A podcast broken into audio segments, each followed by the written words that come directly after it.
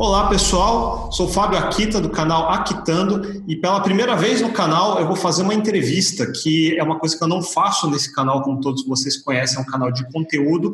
E mas nesse nesse momento de pandemia, de crises econômicas e tudo mais, como vocês mostraram interesse nesse assunto, resolvi trazer alguém que sabe muito mais do que eu sobre o que acontece na economia para dar um panorama principalmente para quem é programador ou iniciante na área de programação e tecnologia em geral, mas que normalmente não entende como é a dinâmica tanto do nosso mundo de tech startups quanto do mundo econômico em geral. Então, sem mais delongas, eu quero apresentar para vocês o Fernando Urich, que é do canal do Fernando mesmo, que ele fala já sobre a economia há muito tempo, desde a área de criptomoedas, como na área nacional, internacional, investimentos e tudo mais, e explica bastante sobre essa área. Então, Fernando, muito obrigado por, pelo seu tempo de estar aqui com a gente hoje. Por favor, uh, nos se apresente para todo mundo saber quem é você. Ô, Fábio, obrigado pelo convite. É um prazer aqui, uma honra ser o primeiro entrevistado do seu canal e trazendo um cara que não é programador, mas já programei em Microsoft VBA para Excel. Não dá para considerar programação, eu sei disso, mas enfim, é muito bacana poder estar aqui, acho que poder compartilhar um pouco aí das minhas ideias, visões, como a gente vê o mundo, economia, tecnologia, é, até para falar rapidinho do meu da minha história, assim, minha formação, eu me graduei em administração de empresas é, na PUC de Porto Alegre, no Rio Grande do Sul, onde eu estou, por sinal, onde eu moro e trabalho. E também fiz mestrado em economia da escola austríaca em 2009 e 2010. Isso foi em Madrid, na Espanha. E a minha experiência profissional sempre foi na área financeira, com finanças corporativas. Trabalhei um tempo com assessoria financeira de fusões e aquisições de empresa é, trabalhei um tempo também na empresa da minha família, que é uma incorporadora de imóveis aqui no Sul, mas também sempre na área de finanças. Depois tive um tempo na XP, fiquei dois anos na, na empresa de criptomoedas da XP, que até acabou sendo encerrada recentemente, que era a XDEX. Mas faz sete meses que eu estou junto com o pessoal da Liberta Investimentos, que é uma assessoria de investimentos vinculada à XP e onde eu trabalho basicamente na parte de produção de conteúdo em rede social, YouTube, no blog da empresa, enfim. Minha, minha, meu foco lá realmente é falar sobre cenários, sobre economia, investimentos e tudo que for relacionado. Bacana. E como não podia deixar de ser, acho que o que todo mundo está mais ansioso, preocupado, é entender um pouco desse cenário que está acontecendo. Eu falei um pouco sobre isso no vídeo da Covid, você tem feito uma excelente cobertura já desde o começo dessa, dessa crise toda, mas o que seriam os seus principais pontos para quem não, tá, não consegue enxergar o big picture do mundo e está vendo só headlines em WhatsApp e notícias, o que, que você acha que são os pontos importantes de como vai ser pós-pandemia, dado o que está acontecendo agora? Eu acho que o que tem de mais diferente no cenário é que é algo inédito que a gente nunca viveu antes. Não é apenas uma crise financeira, uma crise econômica, uma crise bancária. É, o que começou com a pandemia, com o problema de saúde pública, e por conta disso os governos introduziram medidas de restrição, de distanciamento, lockdown, isolamento, em maior ou menor grau, é, dependendo do, da região, do estado, ou país, ou cidade. Mas o fato é que isso acabou colocando a economia numa parada súbita. Eu recentemente escutei o Warren Buffett na reunião anual da empresa dele, que é Berkshire Hathaway, a reunião dos acionistas, e ele, pô, um cara que tá aí desde, tá com 90 anos, então ele viu alguma coisa nesse mundo todo, e essa crise para ele também é uma novidade, porque é quase que a gente voluntariamente tirando a economia dos trilhos. Ele colocou essa analogia, né? Pô, a gente viu em 2008 a grande crise financeira, por conta dos bancos no setor imobiliário, tomada de risco em excesso, apostas eh, muito arriscadas e com muita alavancagem, aquilo acabou descarrilhando o trem da economia. Mas agora é diferente, agora é como se a gente tivesse pego o trem e tiramos o trem do trilho. Tem um pouco de verdade nisso, eu sempre trago a minha avaliação mais crítica, que era prévia a crise do Covid, a pandemia, porque se a gente analisasse a economia americana, ela já vinha numa trajetória de esgotamento de ciclo de expansão. Ela vinha crescendo há praticamente 12 anos, ou 10 anos, na verdade, era um recorde absoluto, foi o maior ciclo de expansão da economia americana e já apresentava algumas fragilidades, especialmente no setor financeiro, mas o mercado em geral não estava dando muita bola.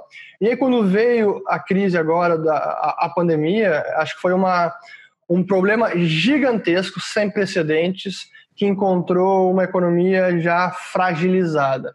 E aí foi este é, é o que a gente está vendo agora. Hoje até, a gente está gravando isso na, na esta conversa sexta-feira, dia 8 de maio, saiu o dado dos Estados Unidos de desemprego que há um mês estava em 3,5%, menor patamar dos últimos 60 anos. Em questão de um mês, foi para 14,7%. É 20 milhões de pessoas. Assim, então, é realmente um cenário sem precedentes. E o, o, o que dificulta também, como você perguntou, bom, e, e o pós-pandemia?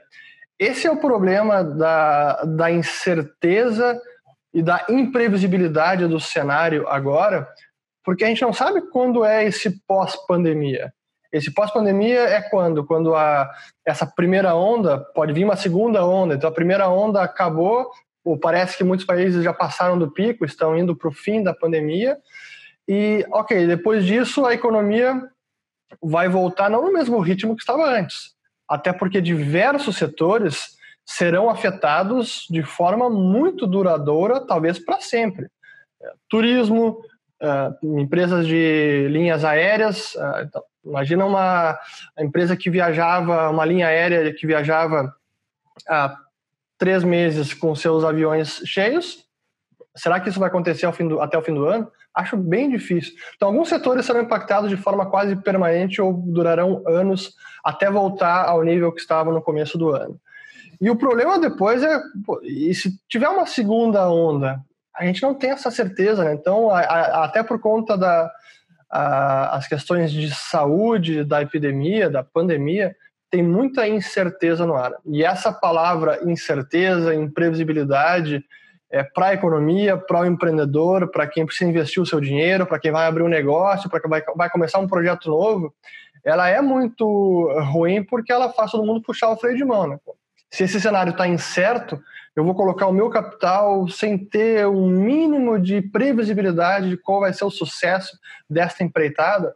Então, realmente é um cenário ainda com muita incerteza, muita é, instabilidade no ar. Sim, com certeza um dos problemas maiores para quem é empreendedor, por exemplo, ele não sabe se ele segura o dinheiro para pagar como caixa, se ele usa como investimento porque vai melhorar no mês seguinte, cada setor pode ter tempos diferentes de melhoria. E uma das coisas que uh, a maioria das pessoas acho que não entende o que está acontecendo, e é uma, é uma briga dos governos e dos bancos centrais hoje em dia, sobre as tentativas de como mitigar esse impacto econômico. Porque no, no final das contas, acho que o grande resumo do impacto é: imagina que um terço do mundo está hoje sob algum tipo de restrição de lockdown, então o consumo global caiu, então toda a fabricação de produtos tende a parar, insumos, etc. A, cadeia inteira entra em colapso. Mas mesmo assim, e essa é uma parte interessante, se alguém acompanha uh, os mercados financeiros, você vê que teve o grande crash depois do carnaval, depois a gente teve um segundo crash por causa do, da crise do petróleo, que deu na sequência ainda, foi uma coisa atrás da outra, mas desde então, mesmo, mesmo que pouco a pouco, parece que ele vem ele vem subindo de novo, parece uma tendência de subida. Isso deixa muita gente imaginando, parece que passou já o pior e de repente a economia entrou num ritmo de, de sustentabilidade dado, acostumamos já nesse cenário e está tudo certo. O que, que você tem a dizer sobre isso? É, assim, o, o fato é que historicamente o mercado acionário, a bolsa, ela costuma antecipar a melhora ou a piora na economia, na atividade econômica, e precifica isso antes de, dos eventos se materializarem, então da economia realmente piorar. É, isso historicamente tem sido até por isso que se, se considera as ações, o preço das ações, um indicador antecedente em economia. Ele antecipa as viradas de ciclo da economia. Mas o ponto neste momento é que assim, a economia real não tem claros sinais de que ela está melhorando. mas o mercado já voltou. Tipo, a bolsa fez o, a chamada recuperação em V, o V-shape recovery, mas a economia real ainda não fez essa, essa recuperação e ainda nem se sabe se fará essa recuperação. Então, eu diria que hoje o mercado já deu uma, se deu aquela descolada, sabe? A bolsa está subindo, mas a economia real ainda está no chão. E não se sabe quando ela vai começar a recuperar. Acho que lá fora, Estados Unidos tende a sair dessa crise antes dos demais, dos demais países, antes inclusive do Brasil, porque é uma, uma economia muito mais flexível, muito mais ágil. Assim como é mais fácil demitir funcionários, é muito mais fácil readmitir os funcionários. O que muitas é, as pessoas normalmente de esquerda acham que as leis trabalhistas e CLT, por exemplo, vai no sentido de prover direitos para o trabalhador e garantir direitos. Na, na, na prática, ela impede um nível de contratação ainda maior. É quase que uma, uma das causas de desemprego estrutural, porque ela faz com que o empreendedor pense 35 mil vezes antes de realmente contratar um funcionário. Mas quando você tem mais flexibilidade, e até das partes pactuarem os acordos entre si, trabalhador empregador, esse processo se torna muito mais ágil e mitiga a profundidade de uma crise e a velocidade com que se sai dela. Por isso que lá fora é possível que, saia, que se saia antes.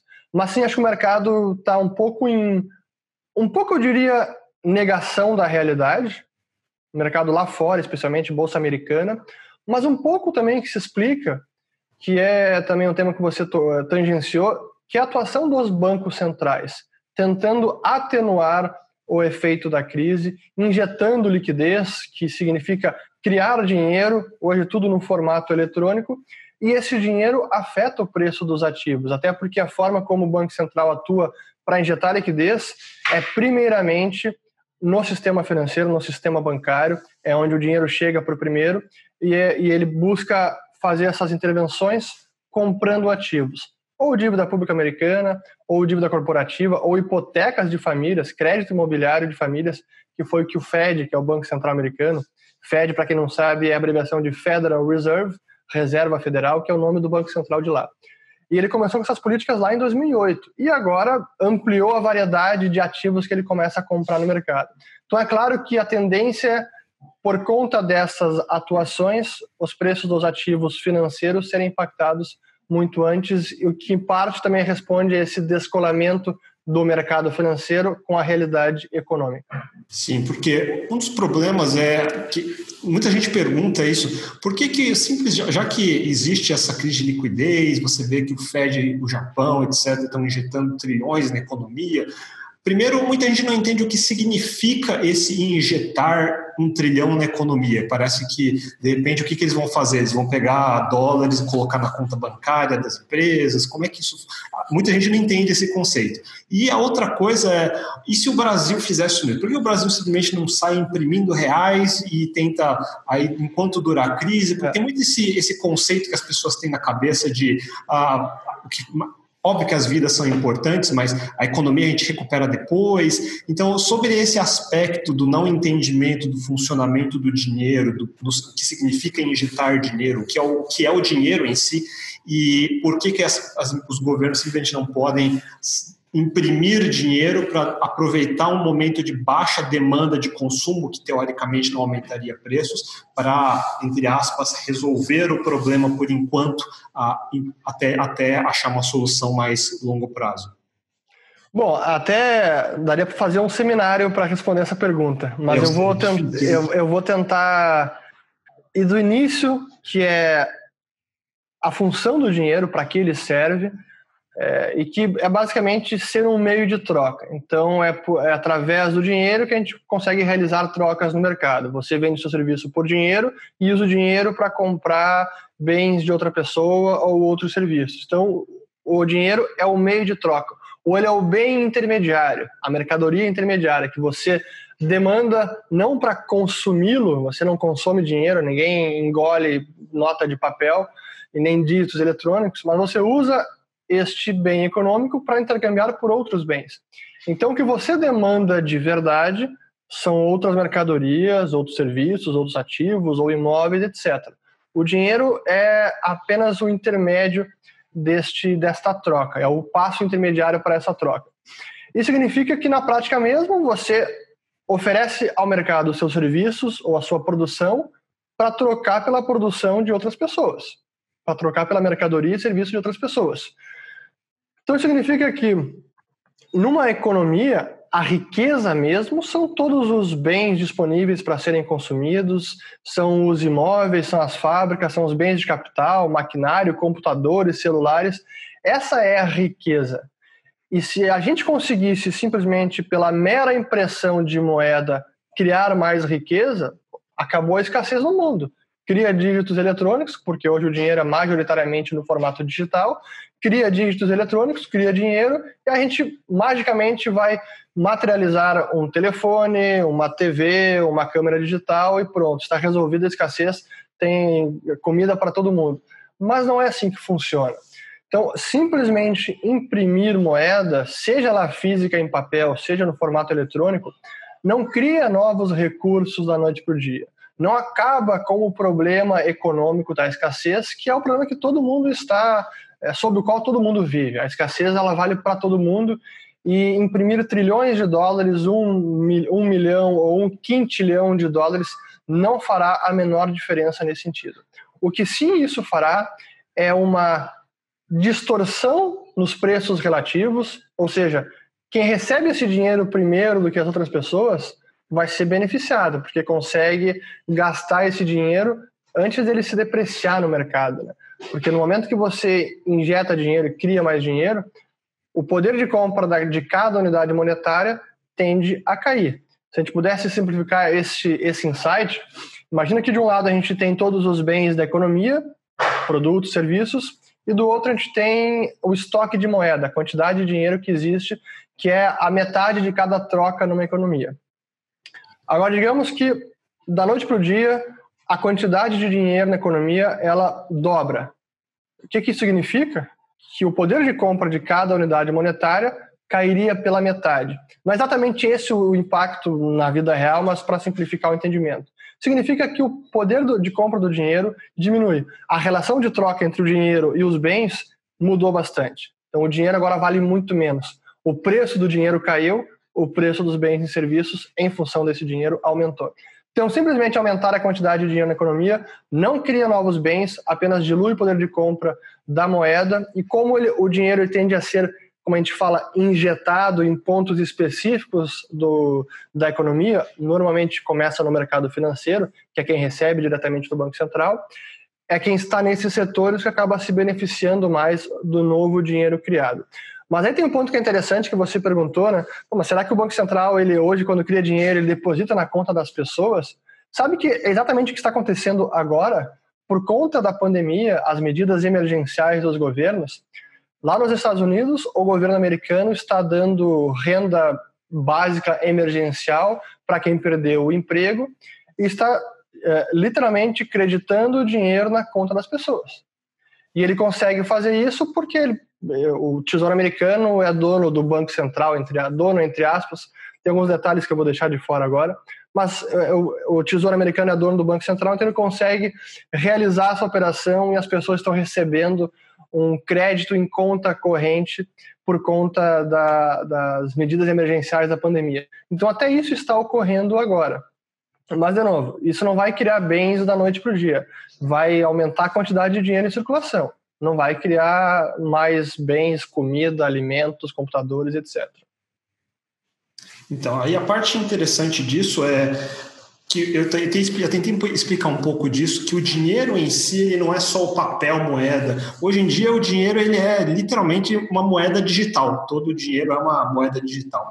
Mas além disso, em cima do, do, do produto dinheiro, criou-se diversos outros produtos. Uma, uma das invenções que se tornou importante, tanto do ponto de vista de aceleração do desenvolvimento, como também ah, motivo de muitos dos problemas, é o tal do crédito.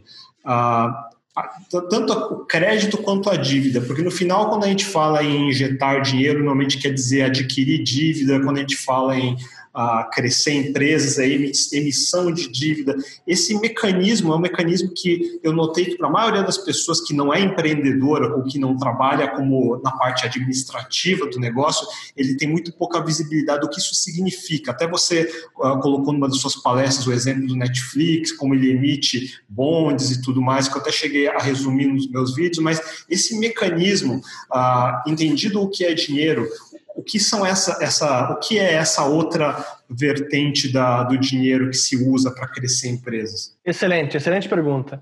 É, hoje a gente está no momento da história monetária onde o dinheiro não tem mais nenhuma âncora no metal. O papel moeda emitido ele é o que se chama de um papel moeda inconversível, então não pode ser convertido numa commodity, não tem lastro numa commodity.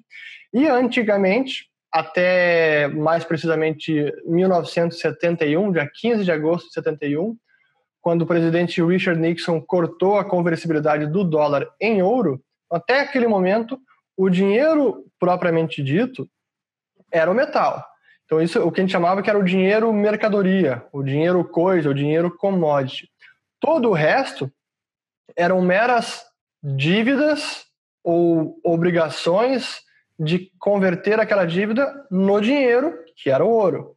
E era isso que os países faziam entre si. Todo mundo que, todos os países que acumulavam dólares, de vez em quando eles iam lá no Federal Reserve e apresentavam os dólares, ó, oh, me manda ouro aí, e quero de volta o ouro para as minhas fronteiras. Então o dólar era a dívida que o Fed tinha com relação ao mundo. Quem tivesse dólar ia lá e resgatava em ouro. Isso, esse sistema valeu de 44 até 71, que é o chamado Acordo de Bretton Woods. O dólar era o sistema, o padrão monetário, conversível em ouro, mas somente os bancos centrais entre si que poderiam ter essa conversibilidade. Se a gente voltasse mais no tempo, era o dinheiro ouro, moedas de ouro, barras de ouro, moedas de prata também. Prata foi moeda durante muito tempo.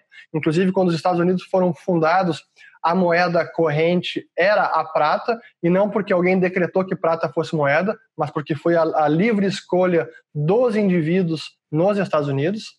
Era até a origem do nome dólar, é, era o dólar espanhol, o Spanish dollar. Até fiz um vídeo no meu canal sobre isso, bem interessante.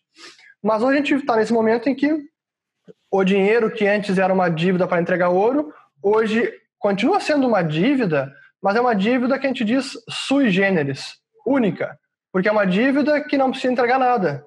Então, o dólar que é emitido pelo Banco Central é um passivo, o papelzinho do dólar é um passivo do Fed, e a obrigação dele com esse passivo é entregar esse mesmo passivo. Ou seja, é como você entregar, ah, eu tenho 100 dólares, tá bom, eu te dou agora duas notas de 50. Não, já é, é o melhor arranjo do mundo, né? Então, por isso que ele pode criar dinheiro praticamente, não ilimitadamente, mas quase sem limite. E os outros países também funcionam assim. O real também é assim, o euro também é assim. Então, o Banco Central pode emitir moeda porque não precisa restituir em nada, a não ser nela mesma, na própria moeda. Realmente é um arranjo muito diferente.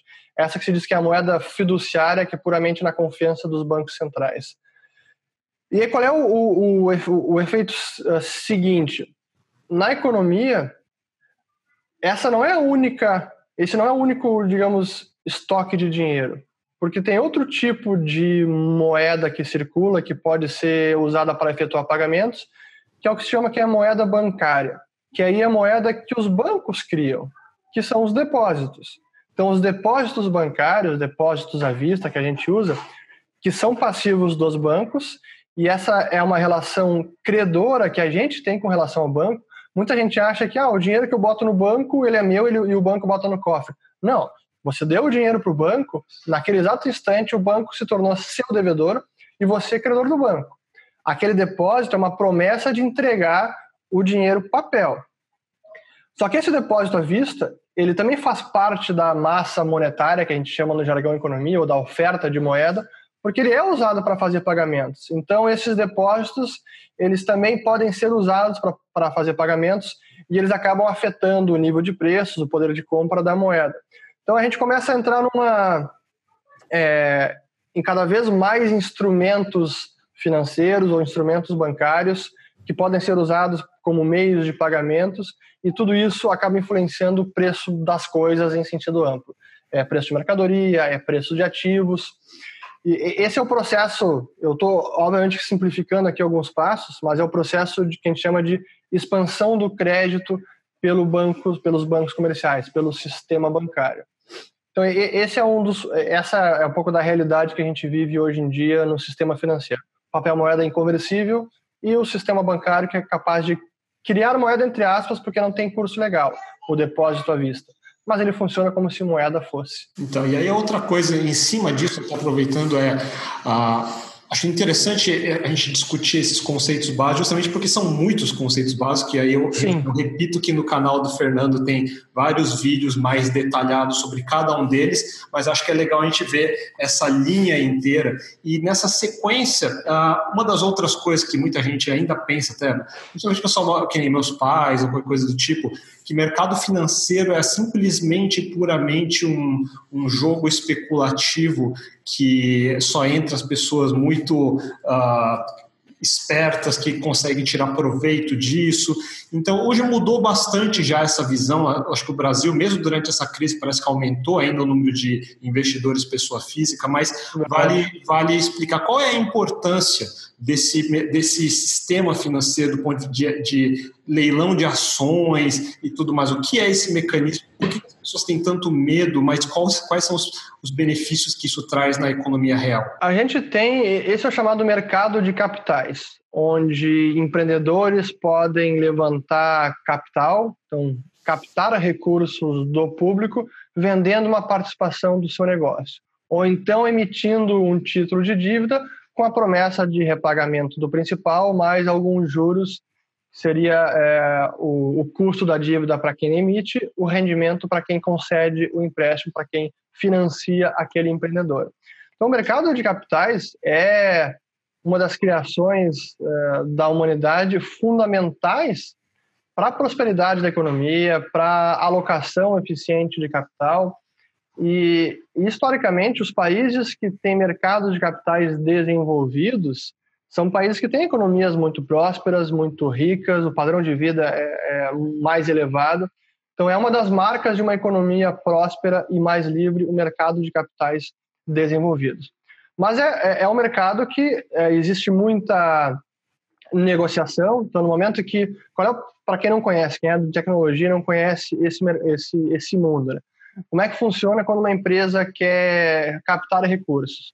Então, o sujeito vai lá e diz: ó, vou abrir meu capital em bolsa, ou se já tem capital aberto, vou captar mais dinheiro em bolsa, emitindo ações. O processo de emitir ações é conceder a possibilidade para que qualquer pessoa possa se tornar sócia daquele negócio.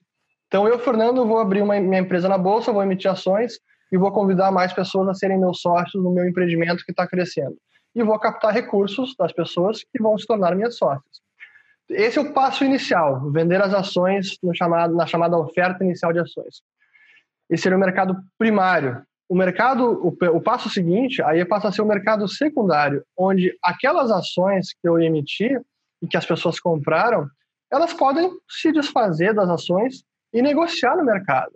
Então, o mercado de capitais, a bolsa de valores, é um mercado onde todo mundo está constantemente trocando de ações. Ah, eu hoje acho que não vale mais a pena ser sócio da Vale, vou vender minha participação para quem quiser comprar.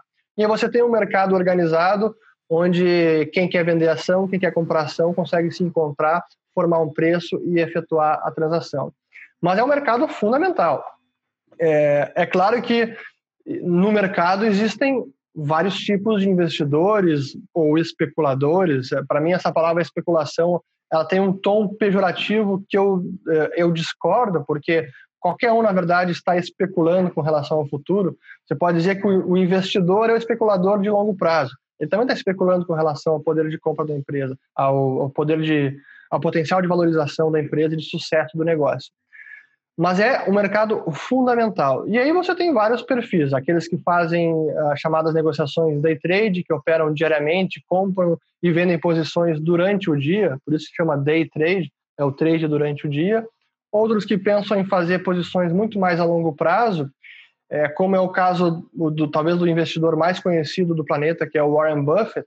Ele só entra numa empresa quando ele se dá quando ele faz toda uma análise que se chama fundamentalista, analisa os fundamentos do negócio, vê o valor da empresa, vê como é que está sendo negociado no mercado, vê o potencial, e ele concluiu, vale a pena ser sócio deste negócio. E a maneira de ser sócio deste negócio, em muita, eh, na maior parte das vezes, ou em grande parte das vezes, é comprando ações da empresa que são negociadas na bolsa. E aí ele se torna sócio, Warren Buffett, e com o objetivo de ficar com as ações para sempre. Ele não pensa em vender ação. Então você tem tudo que é tipo de, de perfil de investidor no mercado acionário, mas é um mercado fundamental para a prosperidade de qualquer país. Então, na verdade, assim, um dos problemas é que, entendido isso de IPOs, empresas colocam abrem o capital. Normalmente a gente pensa em empresas como a Petrobras, as Vales, JBS, assim por diante. Do ponto de vista do microempreendedor, o empreendedor de startups, por exemplo, eles não têm ainda acesso a esse tipo de mercado, mesmo que se eles conseguissem abrir, não haveria demanda para as ações dessa empresa. Inclusive, essa é outra coisa. Entender que ações é é de fato lei de oferta e procura. Não adianta simplesmente abrir ações, um produto que ninguém quer comprar. Então Exatamente. o valor tende a cair.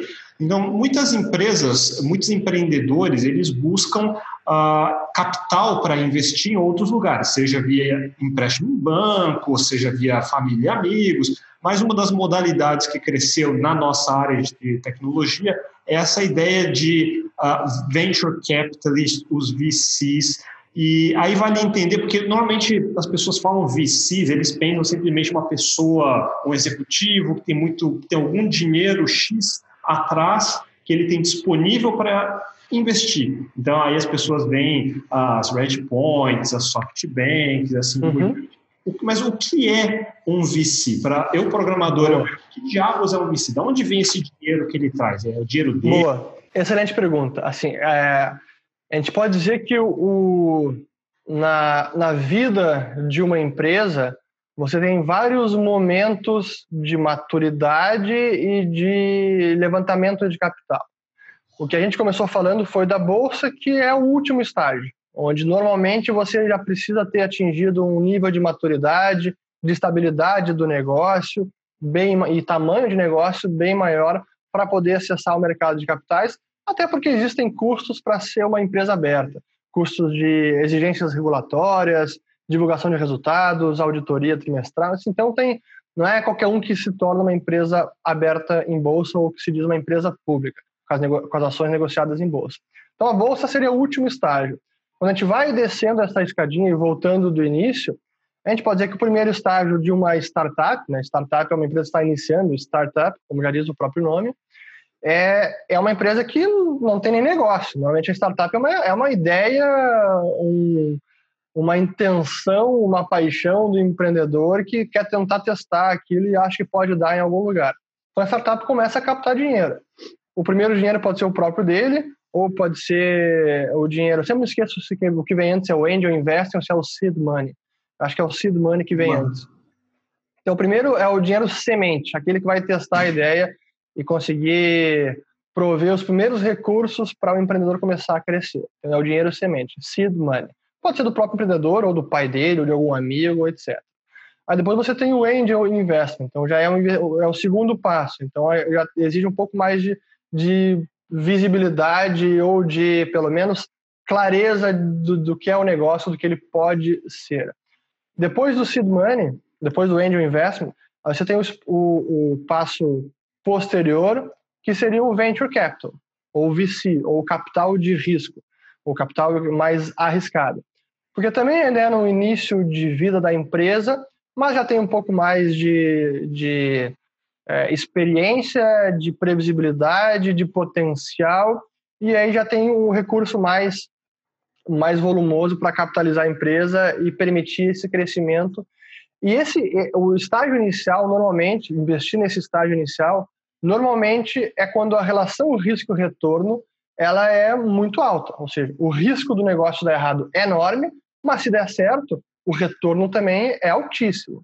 Então, quanto mais arriscado, quanto mais é, nova a empresa, mais jovem, mais jovem é o negócio, mais arriscado ele é, mas por, por, outro, por outro lado, maior pode ser o seu potencial de retorno. Então, à medida que você vai avançando nessa, nessa escalada das rodadas de investimento, seed money, angel investment, venture capital. Aí o passo seguinte é private equity, então capital privado, que é um, um, um estágio mais avançado. E é normalmente depois desse estágio que você vai abrir o capital em bolsa. Então, normalmente você tem cada um desses. É, hoje, especialmente nos Estados Unidos, como o, os investidores desse tipo de empresa, e em cada estágio, já são profissionais. Então, você tem os profissionais que investem seed money, os profissionais que investem em angel, é, fazem angel investment, os profissionais que fazem venture capital, tem vários fundos conhecidos, os fundos que fazem, os, os profissionais que fazem private equity, e depois quem está investindo em empresas listadas em bolsa. Então, você pode enxergar como cada um desses estágios busca vender depois a participação ou sair do negócio vendendo para o estágio seguinte. Então, quando acaba no private equity, a maneira que um fundo de private equity sai da empresa é abrindo as ações em bolsa e daí ele se desfaz do negócio. Então, cada um desses negócios tem um prazo de investimento, uma relação risco-retorno diferente, uma previsibilidade diferente é, e estágio de vida diferente. É, o que aconteceu nos últimos anos, especialmente é, com a crise de 2008, é que por conta das medidas emergenciais dos bancos centrais, muito capital começou a circular no mercado. Então, muita liquidez começou a fluir e esses, todos esses estágios de investimentos começaram a ficar muito capitalizados, tendo muito capital, muita liquidez, para investir em empresas. E normalmente as empresas que estão iniciando, então startup, depois no estágio angel, depois no estágio de venture capital, ainda são empresas que estão crescendo investindo muito para crescer. Então é, é natural que elas operem no vermelho, não deem resultado, não, não tem caixa positivo, precisam captar mais dinheiro, rodada A, rodada B, rodada C, ou até depois emitir dívida. Então, isso, isso é natural. E, historicamente, se a gente olhar lá na década de 90, quando começou a popularizar muito venture capital, os VCs, depois nos anos 2000, isso é o natural do negócio. Mas é claro que em algum momento o negócio precisa virar e sobreviver com as próprias pernas. A única maneira do negócio não precisar sobreviver com as próprias pernas, isso é, com a venda dos seus produtos, com a venda dos seus serviços, é se ele tem um capitalista, um sócio capitalista capaz de bancar aquela, aquele prejuízo sem fim, então o cara vai sempre tirando dinheiro do bolso e botando negócio, ou se tem um mercado de capitais onde ele consegue emitir dívida, bonds, por exemplo, que são títulos de dívida, e ele vai captar dinheiro no mercado, ele consegue colocar a dívida no mercado porque o apetite é muito grande, porque a liquidez é muito grande. Mas então é, é, é isso que pode permitir uma startup ou uma empresa ser deficitária por tantos anos. E o que aconteceu de 2008 em diante, por conta da liquidez muito abundante, é que vários negócios que surgiram nessa época é, conseguiram perdurar por anos a fio, dando prejuízo atrás de prejuízo e, assim, e sem perspectiva nenhuma de dar lucro. Só apostando em crescimento, crescimento exponencial, cresce, cresce, cresce, cresce faturamento, mas o prejuízo também segue crescendo junto. Não consegue nenhum caixa para manter a empresa rodando precisa estar constantemente captando com acionistas ou novos acionistas, ou com os acionistas antigos, ou eh, emitindo dívida no mercado e captando recursos assim. E a gente viu vários exemplos. Eh, a Uber, a Lyft, o Netflix, que pivotou o negócio para o mercado, para streaming a partir de 2007, 2008, e começou a se financiar basicamente só emitindo dívida no mercado. a, a Tesla também é uma empresa desse tipo. WeWork, que foi aquele fiasco no ano passado, mas era a mesma coisa. É, que mais a gente tem? É, enfim, tem diversas empresas nesse sentido. Foi a, a outra, aquela a Peloton, é, Jim Pass, não lembro se estava no mesmo caso, mas temos vários exemplos de empresas que vão dando prejuízo atrás de prejuízo, sem perspectiva de dar lucro, e que por muito tempo isso deu certo.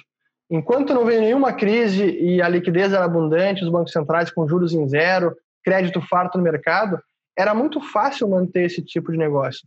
Não precisava nem ter preocupação com lucratividade ou com a, a perspectiva de, em algum momento, olha, não preciso mais de acionista, não preciso de dívida, pelo menos a operação eu consigo manter com o que os clientes estão me pagando.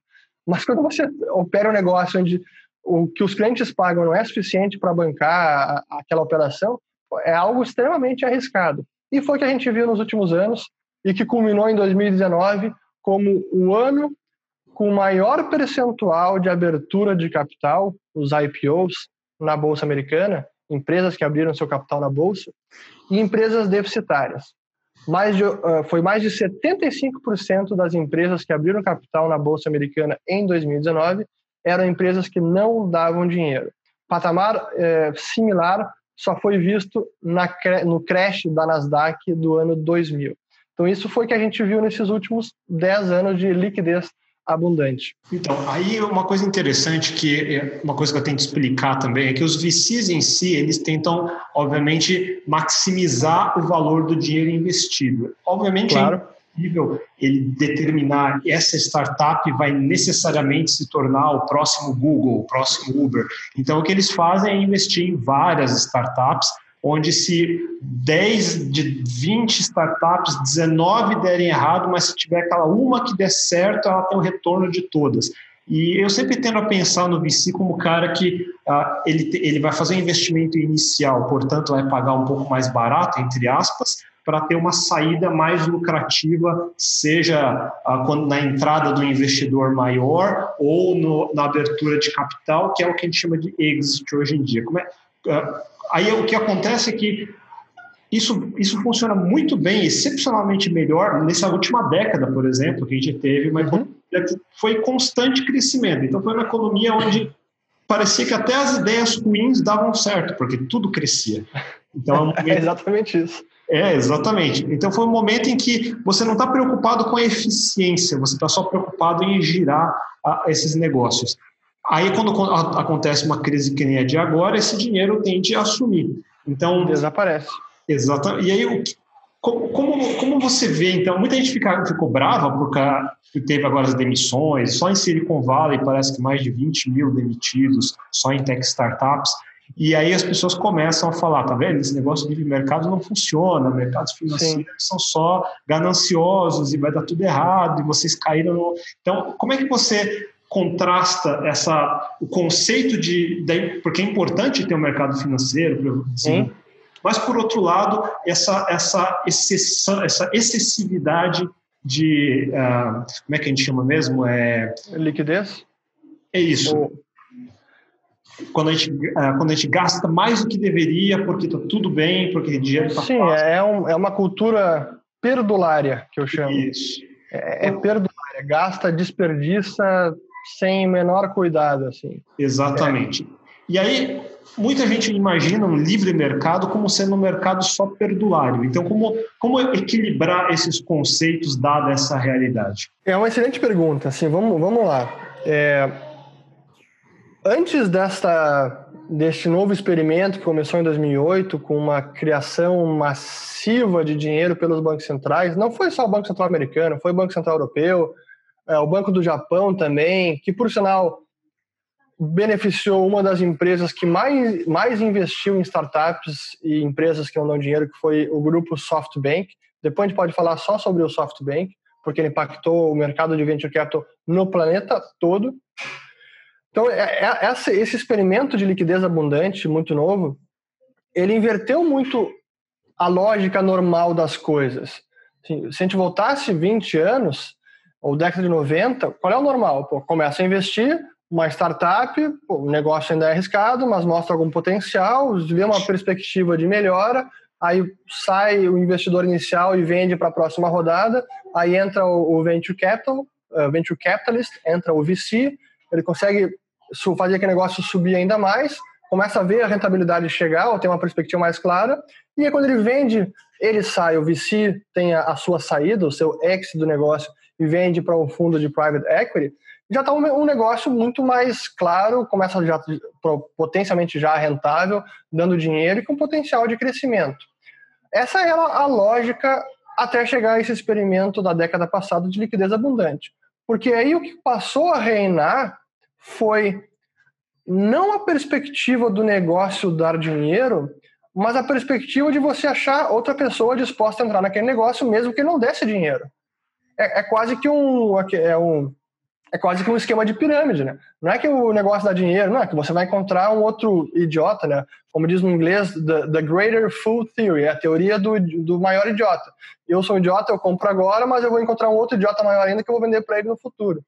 E é o que a gente viu nesses anos uh, de liquidez abundante, que várias startups conseguiram crescer de forma exponencial, sem nunca dar dinheiro, sem perspectiva de dar dinheiro e torrando dinheiro, mas como a liquidez era abundante, tinha sempre alguém disposto a entrar naquele negócio porque ele tinha expectativa que ele ia poder sair no futuro um por um preço maior ainda, porque tinha liquidez.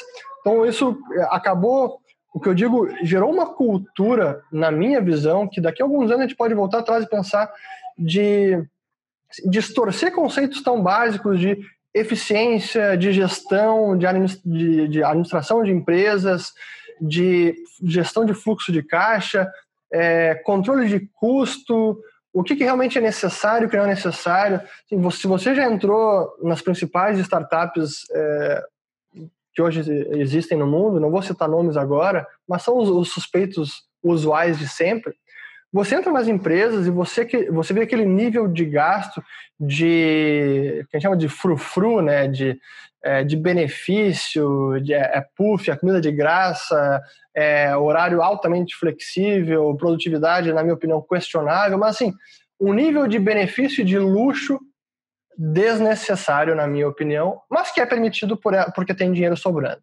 Então, tá, com dinheiro sobrando, você vai fazer besteira. Mas quando essa farra acaba, se dá algum soluço no mercado, todo mundo começa a puxar o freio de mão, se dá conta, opa, o dinheiro não é de graça, realmente isso tem, tem um custo e a gente não vai conseguir manter isso para sempre. E o problema que a gente teve, o que acabou, o que contribuiu muito para essa cultura é, perdulária, que eu chamo do, do Silicon Valley ou de startups, foi não apenas a liquidez abundante, mas também porque a gente teve alguns cases de sucesso que são empresas eh, que aí estão no lado oposto dessa lógica, que dão uma montanha de dinheiro. Assim, é um caixa absurdo que poucas vezes na história se viu. A Apple, o Facebook, é, o Google, Microsoft. Se a gente olha essas empresas, os, olha, a, faz uma análise dos, dos números, dos, das demonstrações financeiras, resultado do, da empresa, resultado contábil, geração de caixa, que é realmente o dinheiro que entra e sai da companhia, é brutal a geração de caixa e a rentabilidade dessas empresas. Mas não são todas, são poucas que são assim. Mas começou começou-se a apostar em empresas startups como se uma centena delas fosse se tornar outros Google, Facebook, Microsoft e Apple. E isso não vai acontecer como não aconteceu. E agora, infelizmente, um pouco dessa conta está chegando, né? Porque veio o soluço da crise agora em 2020 e tem várias empresas que estão tendo um choque de realidade. E aí a pergunta que você fez, que acho que, é, que tem a ver com tudo isso que eu falei, para encerrar minha resposta, é: pô, aí o pessoal vendo, pô, agora está todo mundo sendo demitido, pô, sacanagem, a gente perdeu emprego, os caras estão cortando custo, não estão nem aí com o pessoal, são insensíveis. E, e vê como, pô, é, essa agora é a atitude errada, os caras não deviam estar tá fazendo isso.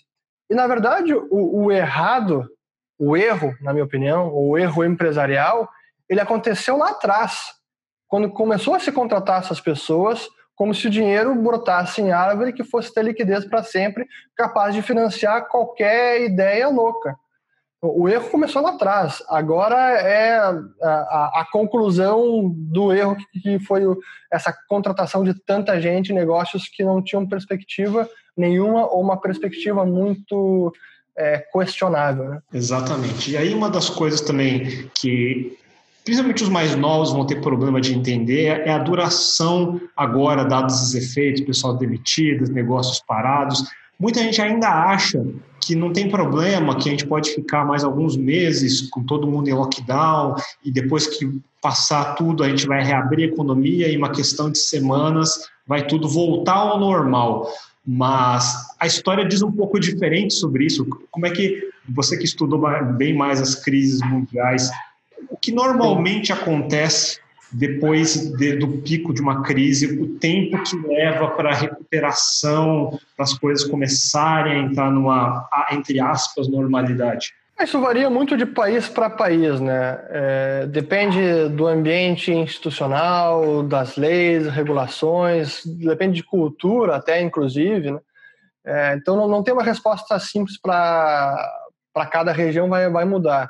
A Espanha, por exemplo, depois da crise de 2008, ela teve mais de teve a primeira recessão, que foi de 2008, 2009, depois tentou sair um pouquinho, acabou não saindo, deu, teve mais uma recessão em 2011, 2012, Então demorou uns 5, 6 anos para conseguir sair da crise mesmo. E agora veio mais uma brutal crise na frente. Então depende de cada país. Os Estados Unidos conseguiu sair muito mais, é, mais rápido.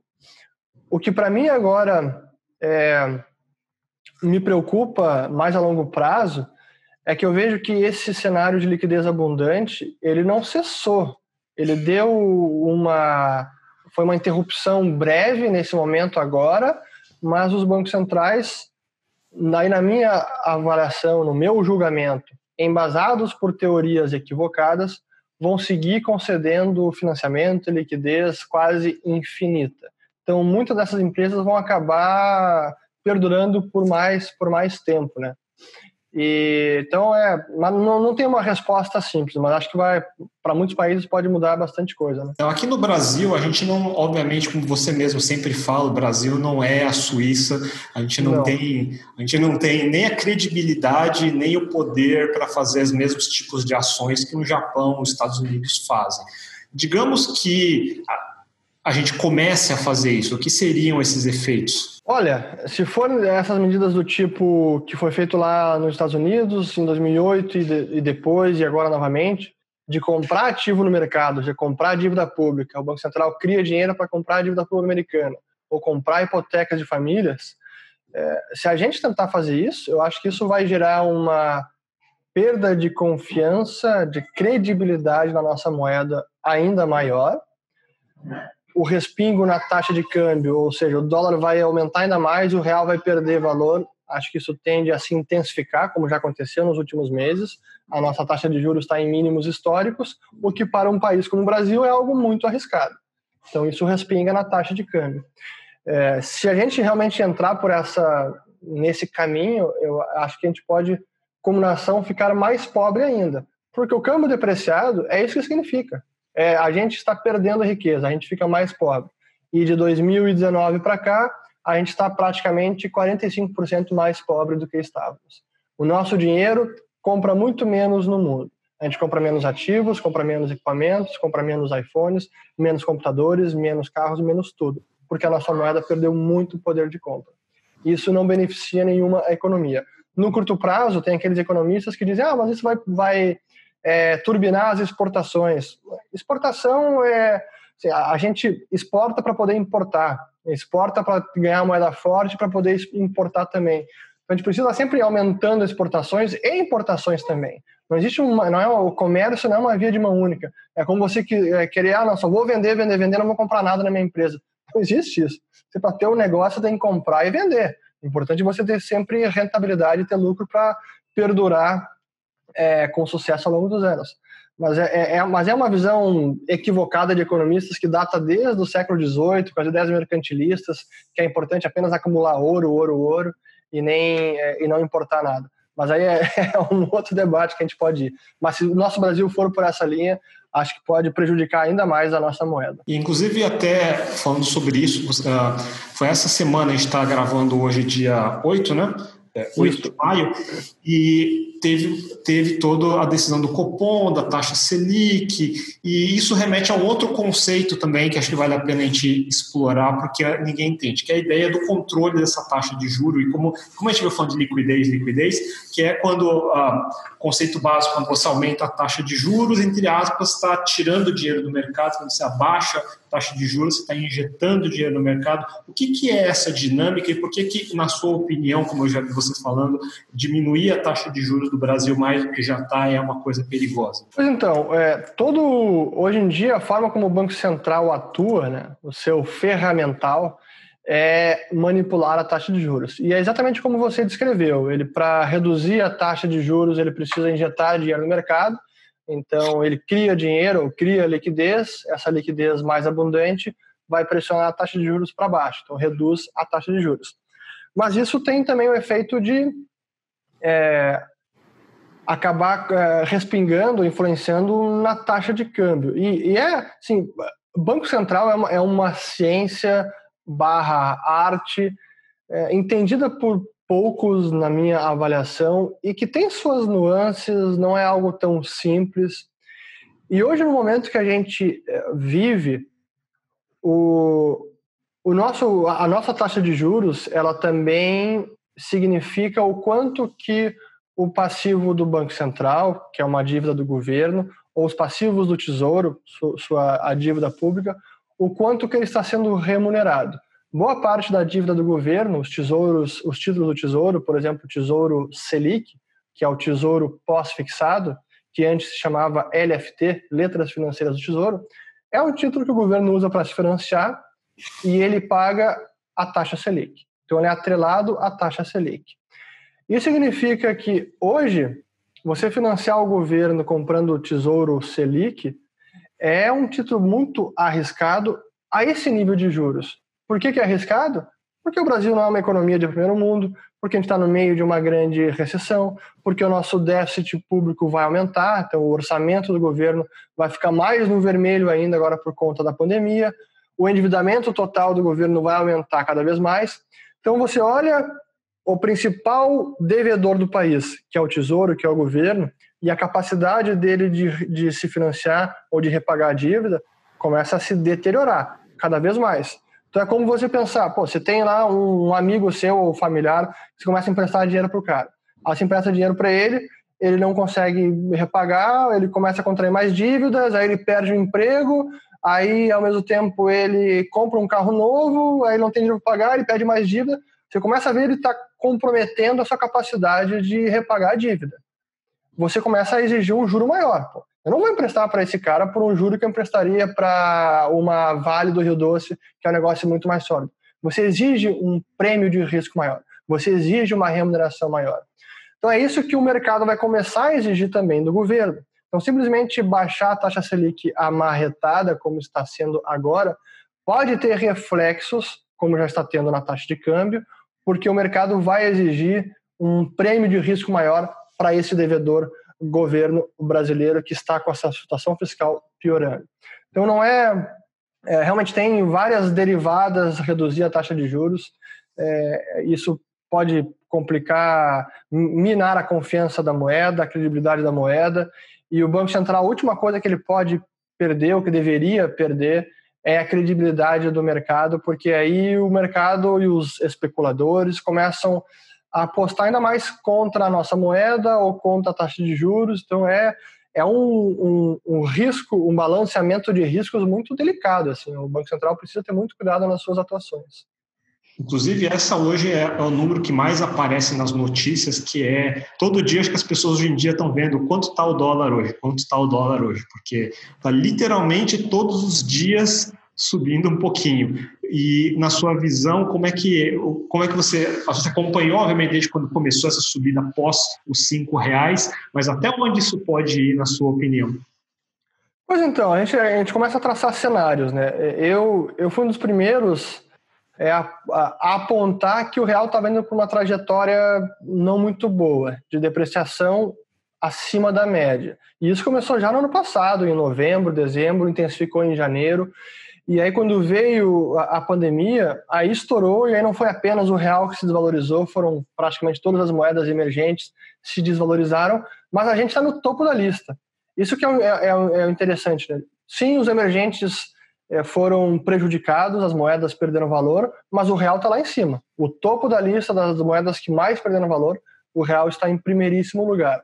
E aí por quê? Esses são os fatores que eu falei, de acho principalmente política monetária do governo, juros artificialmente baixos, comunicação às vezes um pouco é, convidativa para depreciar o câmbio. Isso eu digo do próprio ministro da Fazenda, Paulo Guedes, do Banco Central também. Mas esses são vários detalhes que depois a gente pode Acho que nem precisa entrar, eu tenho um vídeo no meu canal sobre isso.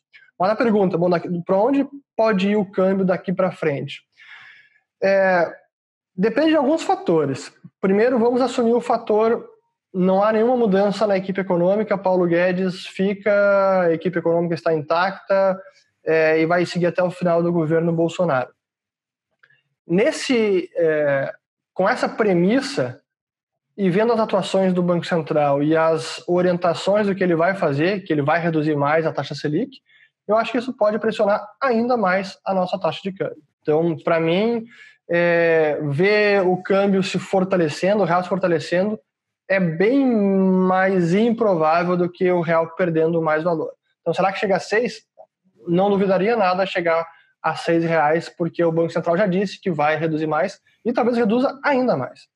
Então, é, esse é o primeiro ponto. Agora, o outro cenário, e aí assumindo a premissa que Paulo Guedes saia. A gente vê a volta e meia dar algum alvoroço lá em Brasília, algum desencontro, aprovaram isso, a equipe econômica não está de acordo, aí o Bolsonaro volta atrás, diz, não, é o Guedes que está no comando, e aí no dia seguinte tem uma bola nas costas, enfim, vai que ele saia. Se sai Paulo Guedes, o que acontece? Aí, para mim, é o desmonte completo, porque vai desmoronar a confiança uh, que resta ainda no governo, na moeda, no Banco Central. Então, eu não consigo. É, eu, eu imaginaria uma depreciação acima de 6,5, talvez até 7, numa premissa Paulo Guedes sai do governo. Acho que esse é o nível que a gente pode chegar. Pode testar realmente as máximas, não apenas nominais, mas até ajustadas pela inflação, que seria 7,35 ou R$ 7,40. Essa comparação é com 2002, tá? Que 2002, quando teve os temores do Lula que entrar no governo, que estava sendo eleito, em outubro de 2002 o dólar saiu de um e pouco e foi para quase quatro. Assim, uma loucura. O equivalente àqueles quase quatro de 2002 hoje seria 7,40 mais ou menos. Entendi. E falando nisso, até em termos de moeda, a gente explicou uma coisa que é, muita gente me pergunta também, até eu pessoalmente pesquisando sobre isso, mas desde 71 a gente teve o descolamento das moedas com o ouro, então as moedas passaram a existir sem lastro, mas porque mesmo assim ainda hoje existe esse mercado para ouro, por exemplo, sendo um produto entre aspas que eu não posso comer, que eu não posso usá-lo para nada, da onde reside ainda esse valor no ouro? Um dos principais fatores que faz do ouro ser ouro é que ele é escasso por natureza e até hoje nenhum alquimista conseguiu reproduzir ouro em laboratório. Então ele é um ativo que não pode ser inflacionado por ninguém, não pode ser depreciado, ele tende a preservar valor, poder de compra ao longo do tempo e historicamente aconteceu. E a gente vê que mesmo os bancos centrais ainda hoje eles guardam nos seus cofres, formam uma boa parte das suas reservas ouro. E por que isso? Ora, porque cada banco central sabe que, no fim das contas, o outro também pode imprimir moeda para caramba. Então ele pode depreciar a sua moeda. O dólar pode ser depreciado pelo Fed, o euro pelo Banco Central Europeu, o ien pelo Banco do Japão. Então essa desconfiança mútua faz com que mesmo os bancos centrais, ou sobretudo os bancos centrais, também guardem alguma parte das suas reservas em ouro, porque o ouro é o último seguro, é o último ativo de segurança, é o ativo que vai ter aceitabilidade universal. E isso eu digo na própria visão dos bancos centrais. Então, quando a gente olha, é, se dá conta do cenário que a gente está vivendo, de impressão de moeda, criação de dinheiro na casa de trilhões de dólares, como é que a gente pode imaginar que um ativo que não pode ser inflacionado vai se comportar. Se o outro lado da moeda, que é o dinheiro, que é o papel moeda, está sendo inflacionado trilhões por ano, e do outro lado tem um ativo que é escasso, que é rígido, que não pode ser inflacionado, ele tende a se valorizar, tende a se apreciar em função do dinheiro legal hoje, que são as moedas nacionais. Por essa razão, o ouro acaba sendo buscado como um refúgio, como ativo de segurança para preservação de valor. Acho que aí reside é, a, o, o, racional de por que alocar capital em ouro e por que, mesmo depois de quase 50 anos, sem, sem o ouro ser um ativo é, que lastreia de fato as moedas, não, é não faz parte mais do padrão monetário, ainda assim as pessoas, bancos centrais, ainda assim olham o ouro com, com interesse e ele tem subido de valor. Né? Sim. E para chegar mais para a parte final, acho que vale a pena uma visão mais global, porque outra coisa também que é um mal que a gente tem, eu tenho também, a gente costuma olhar muito para o mercado nacional, o que acontece no Brasil. No máximo, a gente fica olhando uma notícia ou outra, mas costuma ser meme de Trump Então é mais nesse, nessa direção. E muita gente aqui acredita ainda, programadores principalmente, que querem mudar para a Europa, para lugares como esse, porque eles acreditam ser o lugar perfeito, porque a Europa é superior aos Estados Unidos. Mas eu, olhando do ponto de vista econômico, principalmente, eu sempre vi um quebra-cabeça meio desconexo dentro da União Europeia, todo o papo do Brexit, as atuais. Uh, acho, comentários da Itália, da França, de nacionalizar a dívida. Do, na sua visão, assim, falando em, em, em, resumo, como você enxerga hoje a economia europeia, dado frente a essa visão popular de ser uma potência perfeita e tudo mais? Pois então, é, a Europa já é um país, é, um país, né? é um continente muito mais velho, é, que tem complicações políticas, na minha visão, mais para fazer uma redundância, complicações mais complicadas do que os Estados Unidos, em termos políticos, pela zona do euro, pela união monetária sem ser união fiscal, uma legislação supranacional com o Parlamento Europeu, então, tem várias outras complicações. Mas se a gente analisar do ponto de vista de dinâmica de trabalho, de produtividade, de ambiente de negócios para empreender, para prosperar, para trabalhar, para gerar riqueza, para mim não tem outro lugar no planeta que não os Estados Unidos. Assim, é, é muito superior. Eu, é, felizmente, na minha jovem vida profissional, eu tive a felicidade de viajar bastante ao mundo na época que eu trabalhava num, na ThyssenKrupp Elevadores, que é um conglomerado alemão e que a divisão de elevadores foi até vendida agora na, antes da pandemia. E eu sempre trabalhei na área financeira dessa divisão. No Brasil, na Inglaterra, na Alemanha, é, depois em Dubai e sempre viajei muito ao, ao, mundo e trabalhei com gente do mundo inteiro.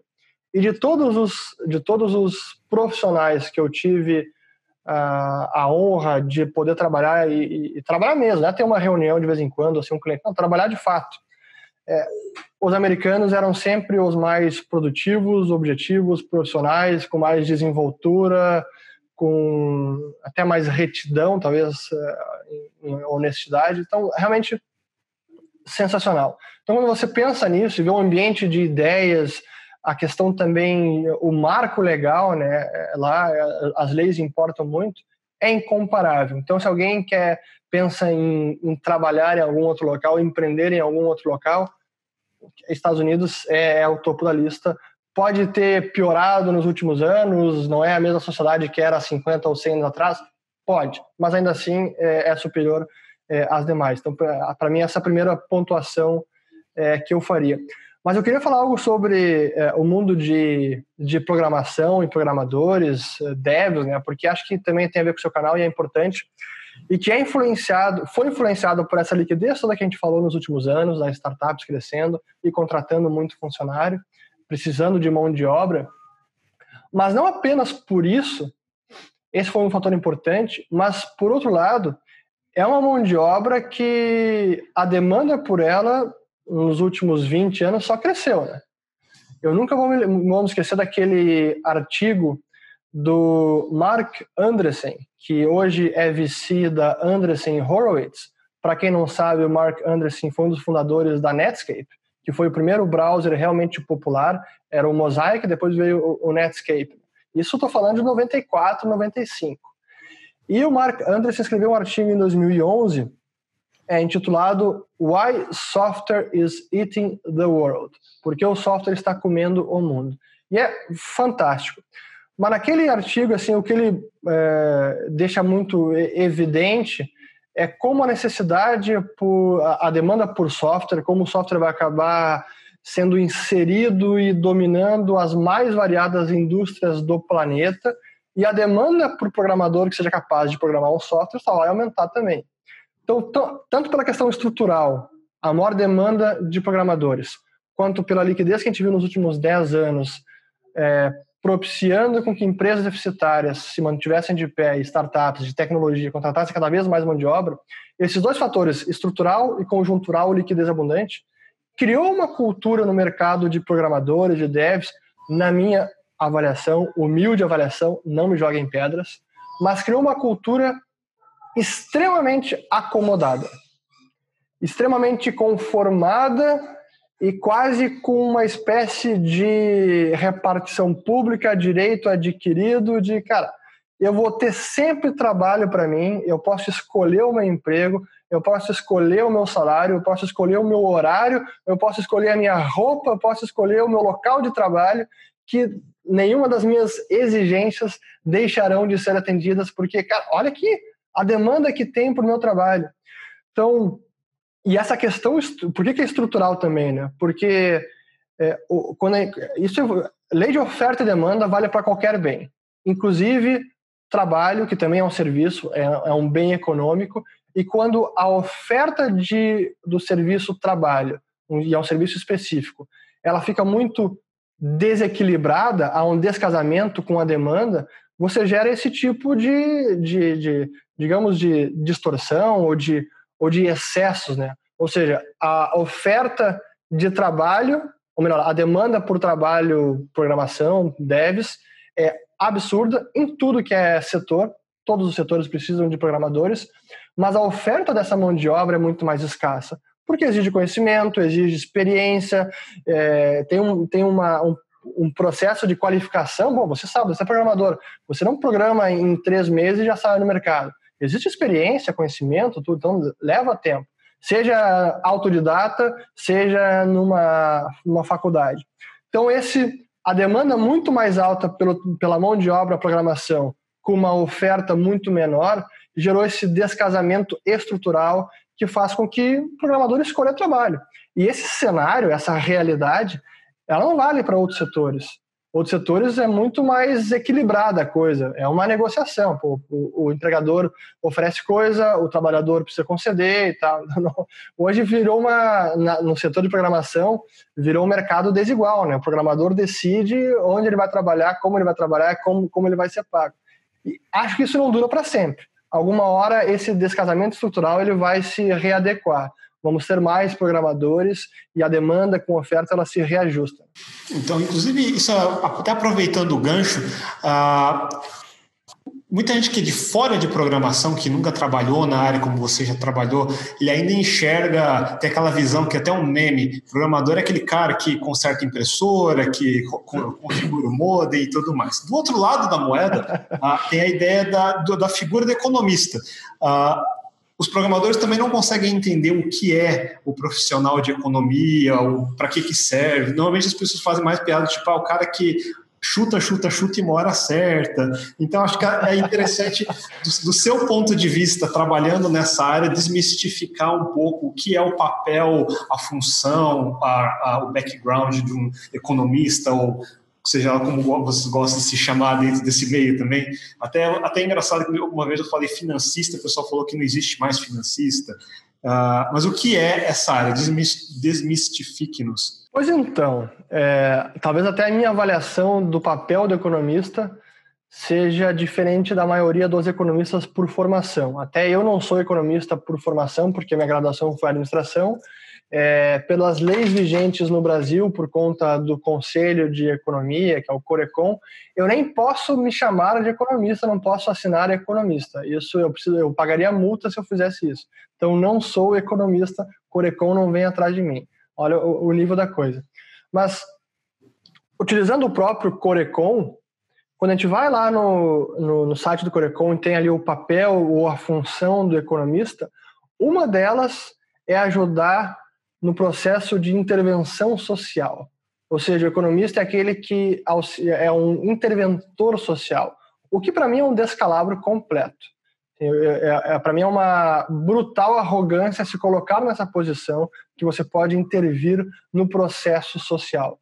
Mas é onde muitos economistas se colocam, assim, numa posição de pô, eu com os meus modelos, com as minhas hipóteses, com as minhas premissas, eu sei quais são as políticas públicas que vão fazer o que acho que tem que qual que tem que ser o resultado e o economista no mundo moderno acaba tendo a função de embasar políticas públicas e na maior parte dos casos com embasamento equivocado para a política pública mais equivocada ainda. Essa é um pouco da história da economia. Tem até um livro muito bacana que é que se chama 40 séculos de controle de preços e de salários.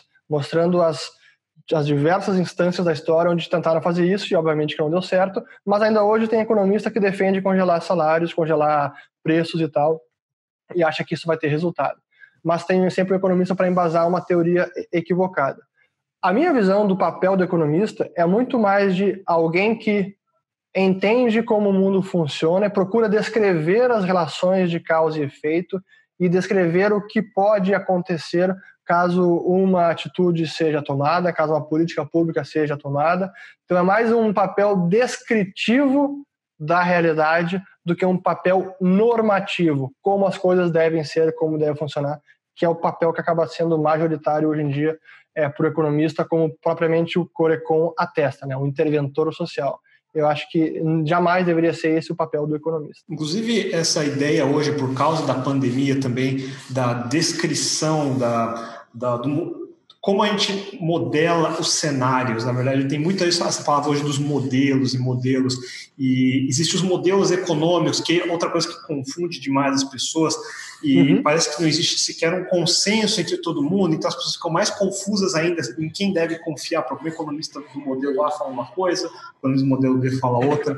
Como que hoje em dia você responde a esse tipo de... Uh, a esse divergência, vamos dizer, que existe nos modelos econômicos para as pessoas entenderem por que isso existe, por exemplo? Pois então, eu sou um grande crítico dos modelos é, é, econômicos. Aí tem diversos modelos econométricos, modelos macroeconômicos, tem diversas modelagens que buscam é, simplificar a realidade de uma maneira sofisticada para tentar uh, explicar as relações de causa e efeito. É isso que os modelos buscam fazer. É, mas eu sou um grande crítico dos modelos, até a, a, linha de economia que eu sigo, que é a, a chamada Escola Austríaca de Economia, ela não rejeita por completo modelos, mas ela diz que eles podem ser altamente inadequados a certos propósitos. E normalmente, quando a gente fala de economia em sentido amplo, da sociedade, da economia, tentar modelar essa economia no modelo é não apenas inócuo, como pode ser nocivo, porque muitas vezes esses modelos, como eu disse, como eu digo, embasam decisões de políticas públicas. E como a gente está vendo agora, no caso não é modelo de economia, mas é um modelo do, é, do epidemiologista, que assim, o, o modelo por si só ele tem, tem várias é, vulnerabilidades, premissas equivocadas, é, o modelo e as relações de causa e efeitos equivocadas, e o próprio software que roda o modelo pode estar bugado, como parece poder ser o caso agora do modelo do Neil Ferguson da, do Imperial College. Então, é, tomar decisões que tenham tanto impacto na vida das pessoas com base em modelos deveria ser muito bem pensado, muito bem avaliado, deveria ser necessário é, vários testes de sanidade, né, os sanity checks, para realmente verificar, assim, até o fim, pô, é como você colocar um software na rua. Você não coloca o software na rua sem nem testar o software. Você testa pra caramba, pede para outras pessoas testar, libera no GitHub, a versão aberta, as pessoas vão lá testar para achar bug e tudo isso. Agora, um caso desse, um modelo que embasa decisões de vários países de isolar as pessoas ou, ou restringir movimentos sob pena de multa ou prisão ou o que for, cara, me parece muito temerário. E pelo jeito, assim, até no caso específico, nesse modelo do Imperial College, e o próprio cara ainda tendo a hipocrisia de pular da cerca, pular a cerca no meio da pandemia, das, das dessas medidas de isolamento, pô, é, é uma hipocrisia complicada, né? Então, inclusive, acho que outra coisa que isso leva também a. num momento como o de agora, aí voltando à atualidade, todas as pessoas estão com os nervos à flor da pele por motivos óbvios. Então, é bem justificável quando a gente vê pessoas mais estressadas do que o normal. Inclusive, eu tenho achado interessante porque quando a gente conversa sobre isso publicamente no Twitter da vida, se, se desvia um pouco do que é o consenso público, tende a haver uma, uma agressão desproporcional hoje em dia, justamente é. porque as pessoas estão se agarrando a uma ideia que independente de onde venha, por ser um modelo, se é uma norma, se é uma política ou qualquer coisa do tipo, é, existe, ela está acreditando, ela está botando o futuro dela nisso. Então eu, eu entendo uhum. por que ela está tão tão nervosa. Mas uns, uns, acho que vale a pena usar esse vídeo como um wake up call, um warning, vamos dizer assim, porque muita gente tem acreditado que em busca de tentar salvar 100%, vamos sacrificar os 100%. No fundo, é isso que está acontecendo, porque vamos, vamos esquecer essa ideia de, de liberdade, de direito e tudo mais, e dar o controle aos experts ou aos especialistas que entendem do que estão fazendo, aos governos que sabem o que estão fazendo e esse vai ser o novo normal. Isso me é, uma... a tecnocracia, os, os, cientistas ditando as regras. Isso me preocupa bastante. Como é que você tem visto isso? Eu concordo plenamente. É, é, é preocupante, é, inclusive porque o que a gente mais tem visto no momento é como o nível de desconhecimento sobre as coisas é muito alto ainda tudo que não se sabe sobre o vírus talvez seja tão grande ou tão ou até maior do que o que se sabe sobre o vírus, né? É, e, e, e, e, nesse nível, nesse ambiente polarizado e com todo mundo com os é, é com a sensibilidade à flor da pele, né? Os nervos à flor da pele é complicado porque qualquer coisa que se questione ou você é contra a vida, você é um fascínora, você é fascista, você é capitalista malvado, qualquer coisa assim é, pejorativa. E o fato é que não é tão simples.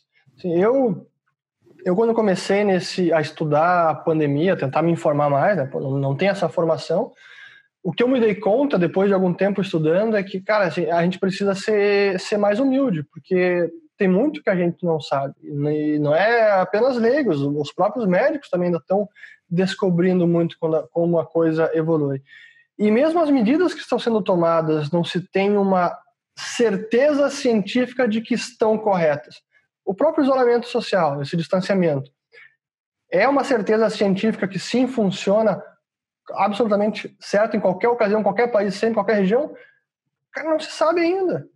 Não se tem essa certeza. Então, é necessário questionar isso também. É, não pode simplesmente virar um jogo político. Ah, então você, porque você questiona isso, ah, você está com aquele político.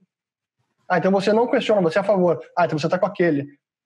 Não é, não é esse, é um, é um maniqueísmo, uma coisa binária e que não funciona assim. É, mas é, é, realmente é um o, o legado da pandemia para mim preocupa, porque como você falou é é, é quase que um instinto, assim, uma reação instintiva das pessoas abdicar da liberdade, abdicar da responsabilidade individual e delegar aos burocratas, aos políticos. Não, é, vamos, vamos se comportar de acordo com as regras. Tem que proibir, tem que fazer isso, tem que obrigar, tem que é, dar multa, tem que penalizar, senão não funciona. Ninguém consegue ser responsável pelo seu próprio corpo, pelas suas próprias decisões. Alguém tem que mandar. Então, essa, esse pensamento é, eu acho que é muito ruim a longo prazo e nesse momento assim de insegurança até com a própria saúde a gente vê como as pessoas elas é, é o medo toma conta então delego tudo eles vão resolver e, e, pronto eles têm que mandar nisso senão as pessoas não podem se comportar de maneira ah, sensata e o fato é que assim é, Sim, vai ter gente que vai ser mais imprudente. Tipo, eu aqui, eu saio de casa, cara, eu tô usando máscara, sempre. Tô usando máscara. Até no parque eu fui usei máscara. Será que precisa? Por tudo que eu já li em lugares, ambientes é, arejados, ao ar livre, é praticamente zero. Não é zero, mas é muito difícil se contaminar. Mas enfim, tô andando máscara. Tô sendo mais prudente do que até seria exigido. Mas tem gente que não anda de máscara. Aí o que, que, a gente vai fazer? Vai, então vamos obrigar todo mundo a andar de máscara, vamos obrigar o sujeito a ficar restrito em casa. E se o cara pegar, ele vai ter que arcar com essa responsabilidade. Então, é, é, eu, eu, eu tendo a confiar nas pessoas e também a exigir das pessoas que elas arquem com o custo das suas decisões. Acho que tem que ser esse é o ponto é, fundamental.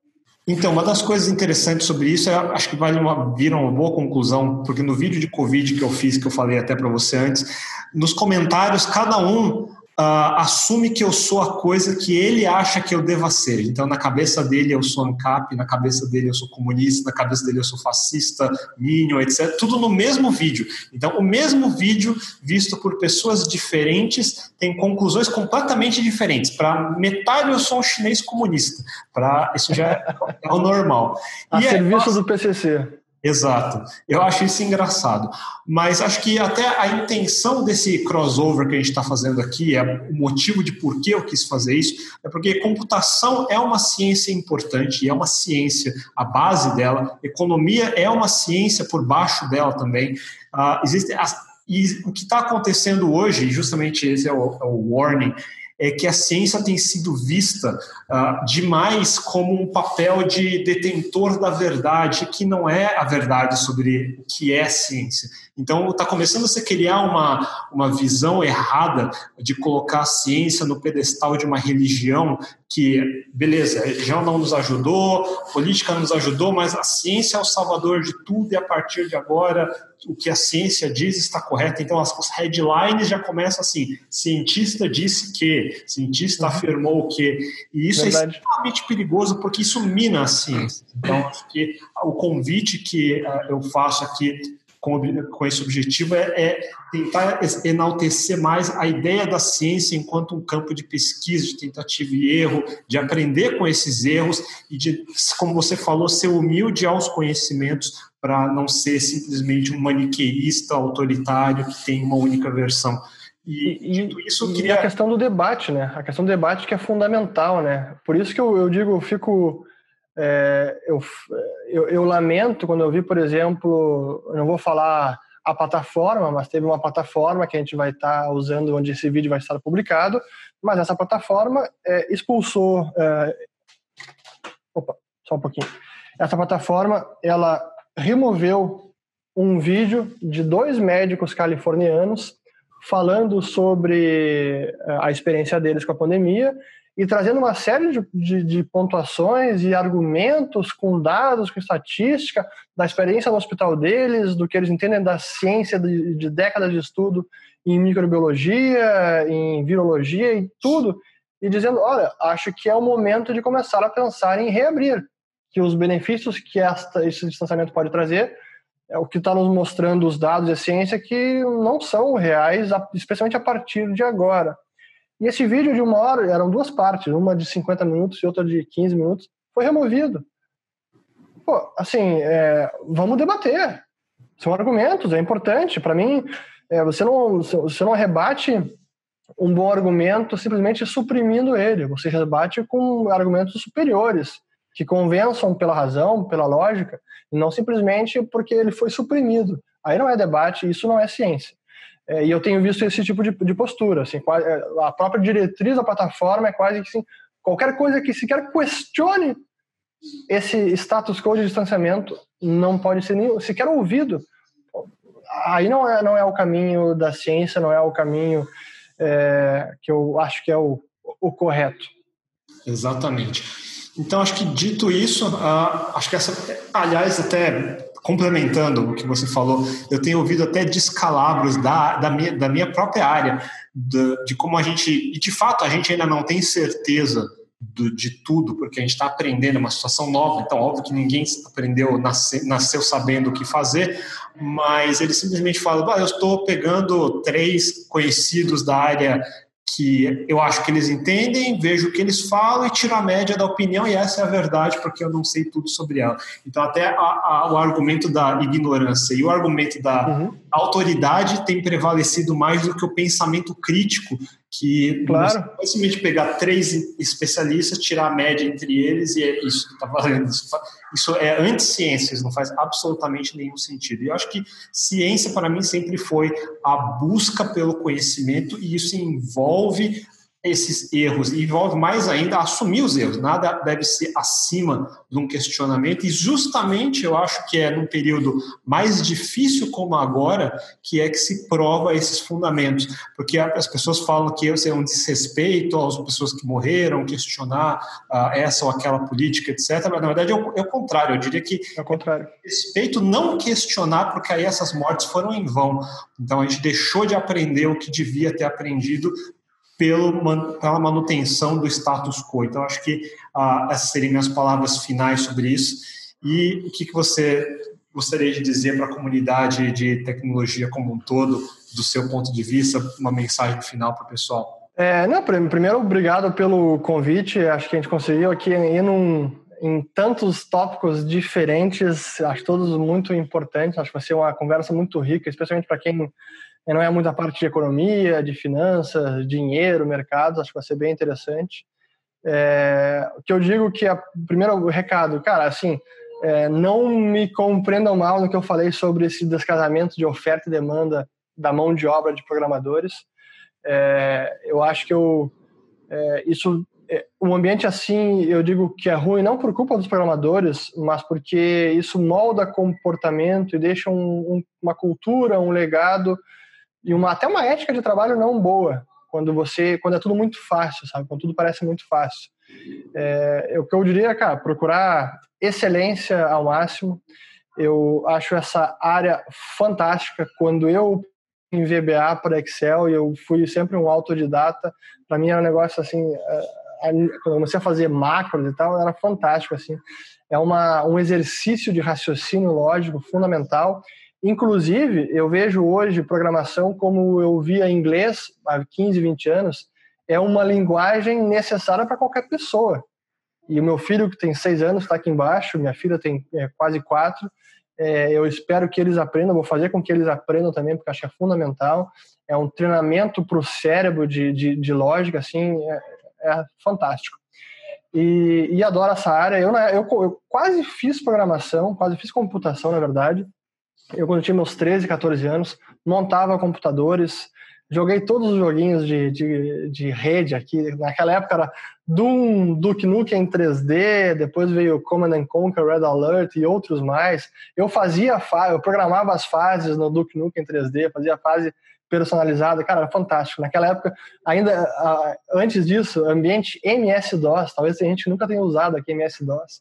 Enfim, mas sou um pouco desse mundo, me identifico, gosto muito e é, é fantástico que, o que se o que a computação e o software permitiu e criou no mundo de geração de riqueza, de elevação do padrão de vida da humanidade é realmente um negócio absolutamente fantástico. Bacana. Então eu agradeço o seu tempo e eu quero convidar todo mundo que ficou com interesse, porque a ideia foi cobrir vários tópicos de várias, desde a atualidade até uma parte da história e conceitos básicos, para assistir o canal do Fernando Ures, que tem bem específico cada um desses tópicos. Eu acho que eu acho importante que programadores não fiquem só no código e comecem a olhar mais ao redor de como o mundo funciona nas mais diversas áreas, em particular numa que afeta o nosso dia a dia, como é a economia. Então, acho que eu quero terminar com agradecimentos, então, Ures, pelo tempo, e deixo vocês uh, com o canal do Fernando Ures para aprender mais. Então, a gente se vê.